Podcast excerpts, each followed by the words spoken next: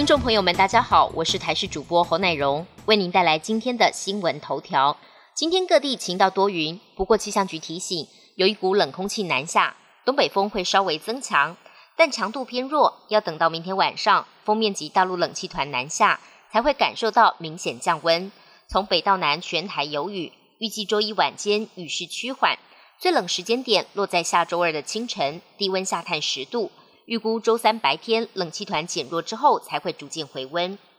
健保收费调整势在必行，而健保署原本规划，慢间第一次的药费要依门诊药品部分负担收费，到了第二次领药之后，到诊所跟药局领药依旧免费，但是到区域医院、医学中心则是要收一百元。原定方案引起医院反弹之后，传出卫福部决议，慢间第一次药费以健保署规划收取。第二次起，到各层级医疗院所领药，一律改成不收费。至于急诊部分负担，原定四到五级减伤分类要多收两百五到三百元，也可能改成只调高第五级的费用。就等陈时中最终拍板，新方案最快四月上路。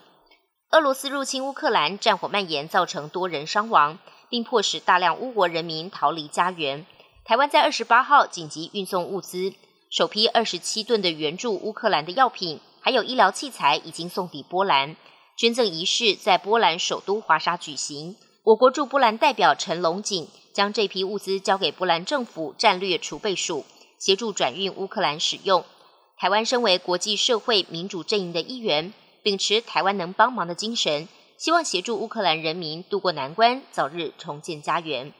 香港疫情飙升，四号新增确诊五万两千多例，民众担心又要封城。恐慌之下，掀起一波抢购潮。虽然香港行政长官林郑月娥二号强调不会封城，但仍然挡不住抢购潮。香港部分的超市跟药局业者四号起实施限购，从米、罐头食品、面食、鸡蛋到卫生纸等等民生必需品，每人每次最多买五件。退烧药也同样限购五盒。乌克兰南部的扎波罗热核电厂四号在俄军猛烈攻势之下遭到攻占。不过，乌克兰官方后来释出一段核电厂内部影片，只见工作人员面对俄军的炮火，仍然尽力维持核电厂的运作，还开广播对俄军呼吁停止攻击。对于俄军攻击核电厂的危险行为，联合国安理会也在四号召开紧急会议。美国驻联合国大使汤马斯·葛林菲德揭露，在拿下欧洲最大的扎波罗热核能发电厂后。俄军距离乌克兰第二大核电厂仅约三十二公里，而且正在不断接近当中。俄罗斯对乌克兰各地狂轰猛炸，无数的民宅、学校、办公大楼，甚至医院都成了重要目标，街头满目疮痍，无辜平民死伤惨重。然而，乌克兰总统泽伦斯基大声疾呼，要求美国跟北约在乌克兰重要地区设置禁航区，以阻止俄军攻势，却碰了一鼻子灰。